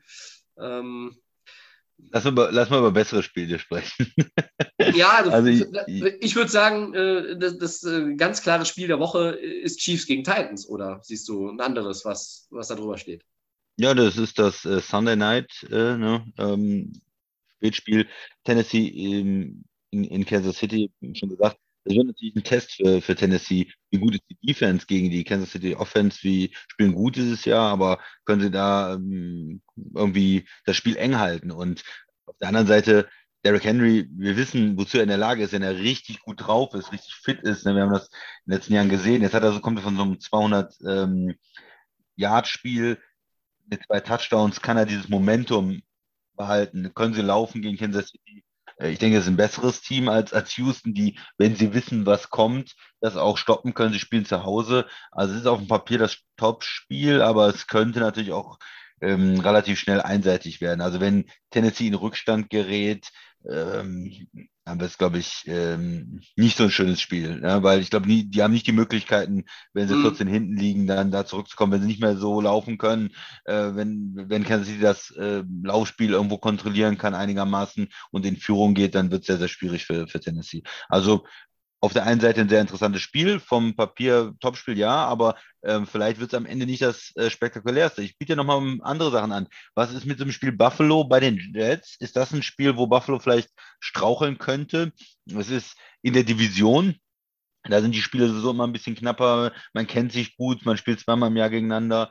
Äh, die Jets äh, überraschend gut ja gestartet. Da haben ja schon einige vom, du warst das, glaube ich, von dem ähm, Stra äh, Subway äh, Super Bowl hier gesprochen ja. oder so, ne? U-Bahn Super Bowl, wie auch immer du dich ja genau ausgedrückt hast. Äh, jetzt ähm, haben sie verloren gegen die Patriots die Woche. Ne? Ist, aber ist das so, ne? kann man sich da als Jets äh, zeigen zu Hause und mal so ein Zeichen setzen gegen Buffalo oder rutscht man da auch wieder irgendwo ins Mittelmaß? Wenn man jetzt dann verliert, dann ist man, glaube ich, nur noch 5-4 äh, ist dann natürlich nicht mehr so mit diesem grandiosen Start und, und den Playoffs wird es schon wieder eng. Ne? irgendwie einen Kommentar zu Buffalo Jets? Ist das ein interessantes Spiel? Würdest du dir das ja, angucken? Sehr, sehr, sehr gerne von mir einen Kommentar dazu, weil die, ähm, das, das sieht natürlich auf dem Papier irgendwie noch nach, äh, nach potenziellem Topspiel aus. Aber ähm, die 5-3 Jets ähm, sind auf, auf dem besten Wege ähm, in Richtung Losing Record, ähm, weil Brees Halls Verletzung, okay, gut, ein Running Back vielleicht zu ersetzen, ähm, auch so gut er auch jetzt auch war, unterwegs war als Rookie of the Year Kandidat, war wahrscheinlich wäre, wäre er es geworden, würde ich jetzt mal sagen. Ähm, aber Elijah Vera Tucker in der O-Line, ähm, das hast du schon gesehen gegen die Patriots. Ähm, das ist ein Problem. Und du hast zwar einen Quarterback, der die Fähigkeit besitzt, dem Druck zu entkommen, dem Pass Rush und quasi sich, sich Raum und Zeit zu verschaffen. Aber was Zach Wilson dann damit macht, das ist ja wirklich, das ist jetzt zum Kotzen. Die Picks, die der geworfen hat gegen die Patriots. Mann, war das eine Scheiße. Der, also völlig blödsinnig einfach den Ball dem Defender in die Arme geworfen. Also das muss man als Second-Year-Quarterback in der NFL, Christian, muss man es inzwischen wissen, muss man noch können, dass man dann ein scheiß Spielgerät einfach zur scheiß Seitenlinie ins Auswirft und nicht dem Defender in die Arme. Das, was Zach Wilson da gespielt hat, ich habe letzte Saison oder auch in der Offseason habe ich Trevor Lawrence als Nummer 1 Overall-Pick von der letzten Saison, den habe ich schon unter den Bus geschmissen. So. Und unter denselben Bus, der immer noch an der scheiß Haltestelle steht, schmeiße ich auch noch Zach Wilson jetzt dahin. Es ist soweit, ja, wo ich gesagt habe, hey, die müssen sich auch jetzt irgendwie zeigen im zweiten Jahr.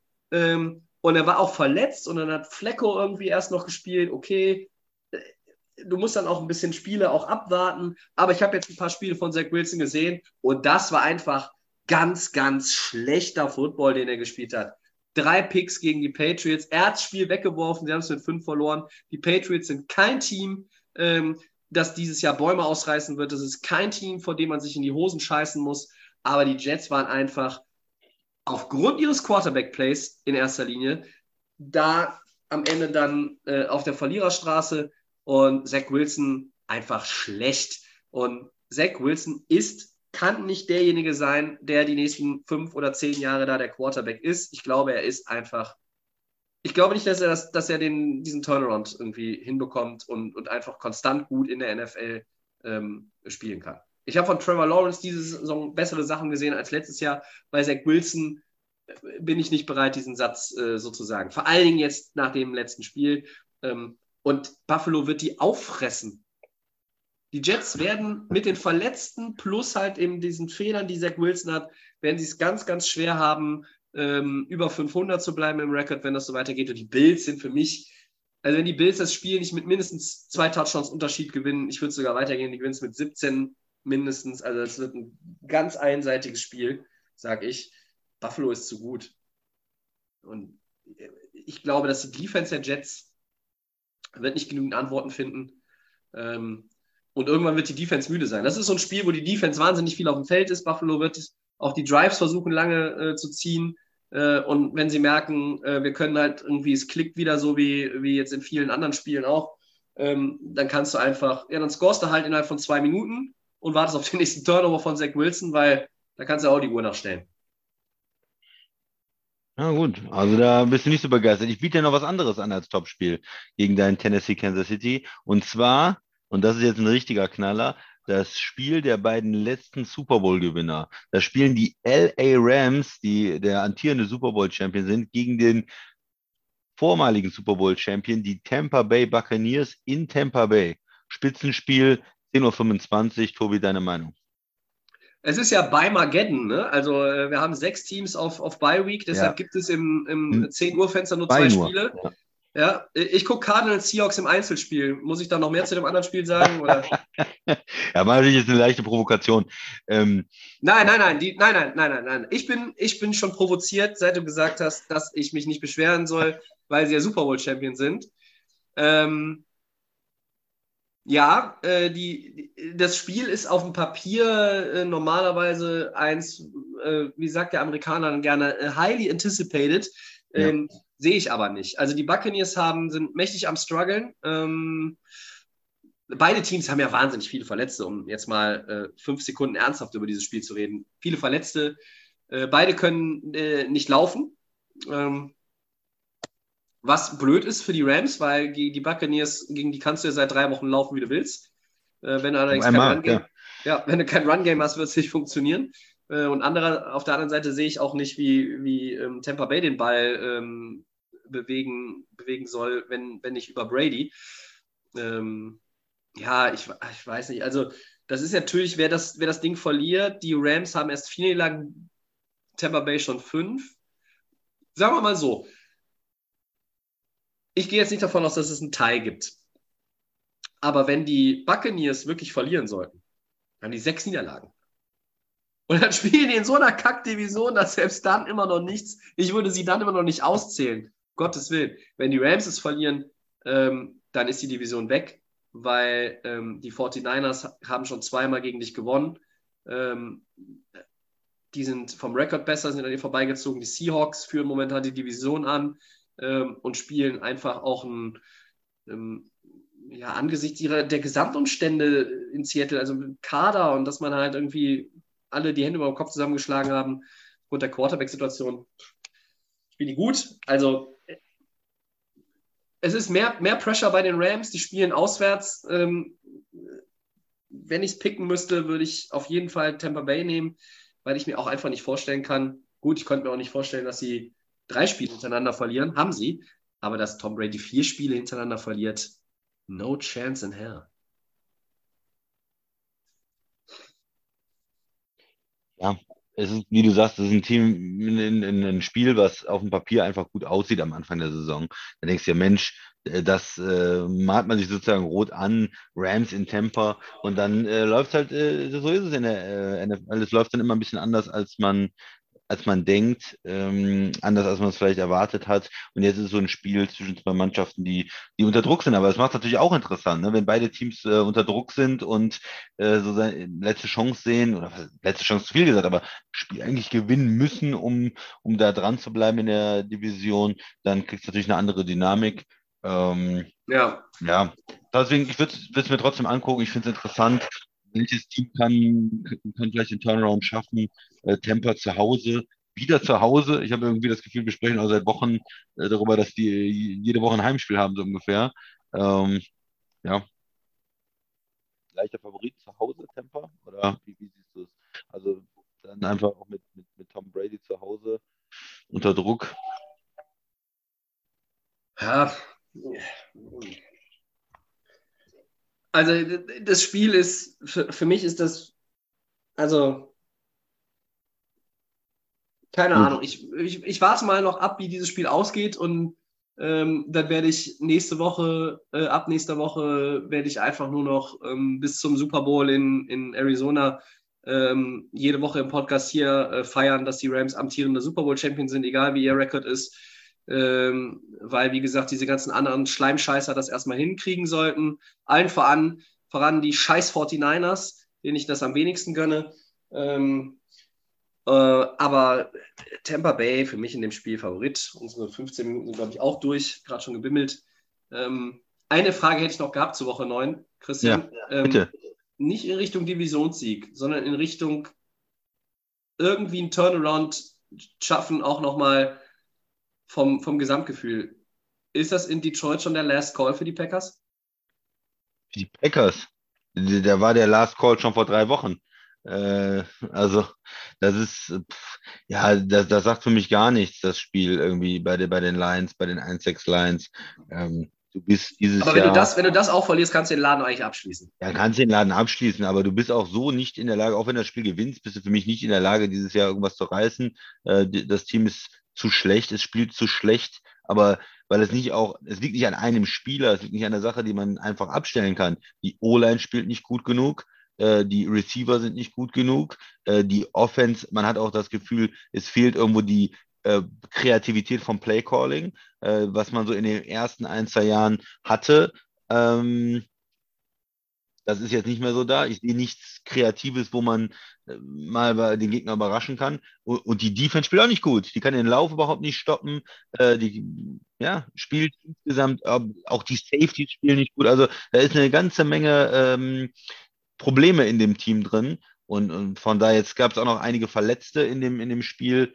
Ähm, ja, äh, bei den Bills, also ich, ich sehe da, ich sehe da, ich sehe unterdurchschnittlich schlechtes Team. Man hat gegen die Bills einfach auch einen Unterschied gesehen. Das eine Team war richtig gut und das andere hat irgendwie das, so eine Leichtigkeit. Die Bills, die konnten den Ball bewegen, die konnten scoren. Bei den Packers sieht alles so äh, wahnsinnig schwer aus. Jede, jeder Touchdown ist dann riesig erkämpft und du bist froh, wenn du da zu 17 Punkten kommst. Ähm, und, und trotz Interceptions von den Bills kommst du da auch nicht richtig hin. Also, ähm, um es kurz zu sagen, äh, die Packers, da braucht man nicht mehr groß drüber zu sprechen erstmal. Also der, die müssen erstmal drei Siege holen, damit ich überhaupt noch mal irgendwie über die spreche hier im Podcast. Dann werden wir wohl nicht mehr über die Packers reden. Hm. Ich könnte das selber die Rams sagen und dann werden wir über unsere Teams nicht mehr reden in dieser Saison. Äh, Aber Also alles das, was du gerade zu den- aufgezählt hast, Ja. alles das, was du gerade aufgezählt hast, trifft auf die LA Rams genauso zu. Ja, aber die haben letztes Jahr den Super Bowl gewonnen, deswegen kann man sich nicht so viel da beschweren, muss man auch mal genießen als Fan. Äh, ich möchte nur sagen, äh, diese, Habe ich diese Offseason. Habe ich in der schlechte- Offseason. Schlechte Stimmung hier gegen die, gegen die 49ers, das äh, möchte ich mal so nicht stehen lassen. Ein sympathisches Team mit einem sympathischen Coach, vielen guten Spielern, Top Tight End, äh, ein, Quarterback, der, der meine Sympathie auf jeden Fall hat. Äh, und und in immer auch geile Warum Defender. tätowierst du dir nicht eigentlich endlich Jimmy G's Gesicht auf die Stirn oder irgendwie auf, den- auf den Oberarm? Bosa ist auch ein geiler Mann. Also wie die, wie die, wie Gehen wir alle die, auf den äh, Sack. Ich finde die alle scheiße. Ich finde die Franchise scheiße. Mich nerven die 49ers seit Jahren. Gibt's Ich finde die ätzend und äh, ich würde, würde, keine Ahnung, ich würde jedes andere NFC-Team im Super Bowl bevorzugen. Jedes. Jedes. Ja, Au- au- die auch die Cowboys Seahawks. sogar. Ja. Wen? Hm. Die auch Seahawks? die Eagles.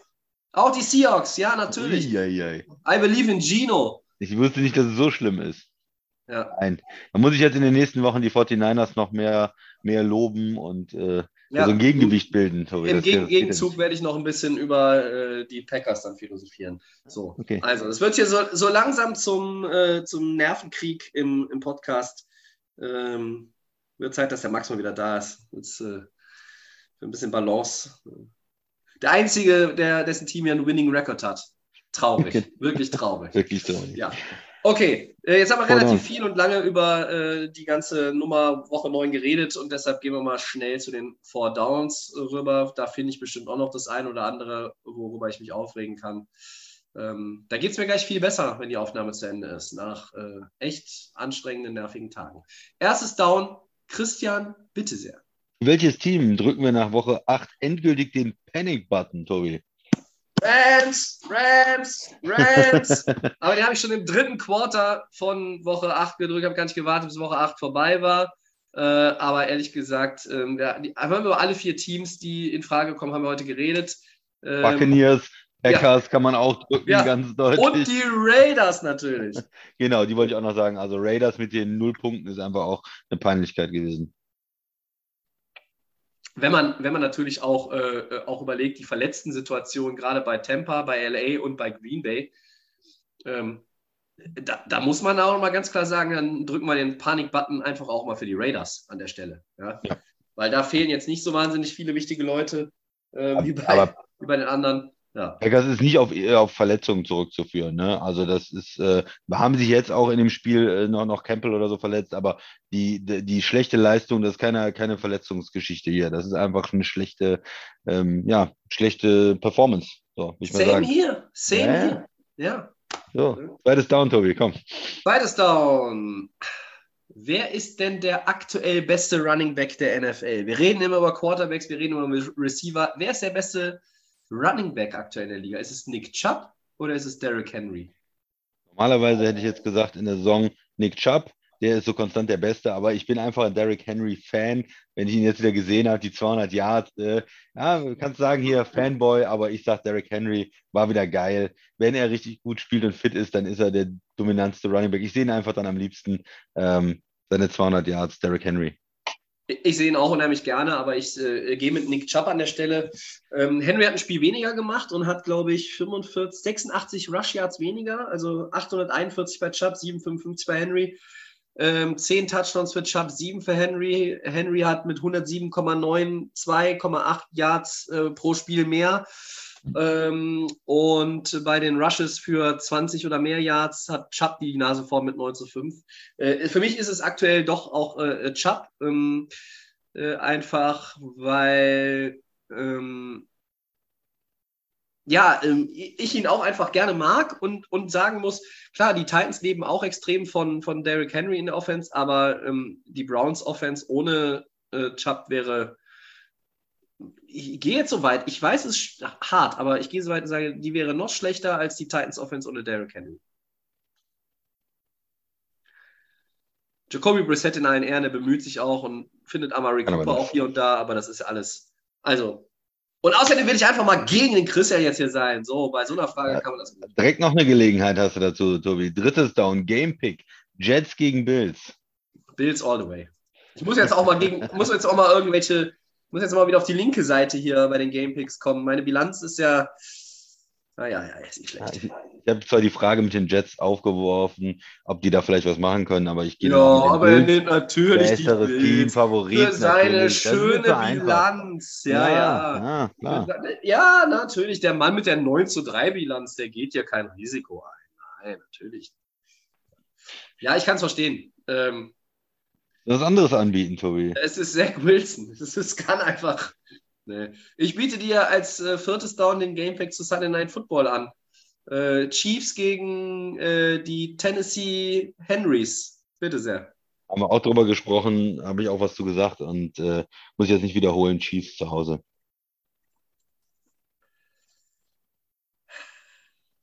Oh, guck mal. Einfach nur, um dagegen zu sein. Einfach nur, um dagegen zu sein. Der Katzenmann, der macht's. Der Katzenmann macht's. Und die Titans Defense wird Mahomes das Leben schwer machen. Und dann ist nächste Woche Buffalo äh, ganz weit oben und ganz alleine erstmal äh, in diesem ganzen Ranking der AFC. Ich glaube nicht wirklich dran, aber. du willst ah, dagegen sein, guck mal. Ja. Ich will dagegen sein. Ich, ja, ich bin 7-7. Meine Gamepick-Bilanz ist ja eh schon für, ein, für die Tonne. Äh, die ist für den Arsch. Ist egal. Warum soll ich mit dem Fluchen jetzt aufhören? Ich fluche jetzt eine Stunde hier rum. Ist mir auch scheißegal, ob es hier um zu viel ist. Dann sollen sie mich doch sperren hier. Ja? Setze ich auf Atlanta gegen Jacksonville und wechsle dann nach Jacksonville, wenn ich gesperrt bin. Für mich der Knaller-Move des Tages. Der wird, der wird mir lange im Gedächtnis bleiben. So, gut. Also, ich nehme die Titans, äh, auch wenn die das Spiel nicht gewinnen. Das klingt total unlogisch, aber ähm, das ist das meiste, was ich hier von mir gebe. Und ähm, war es das für Episode 242. Oder haben wir noch einen Nachtrag? Ja, soweit alles klar. Ja, super.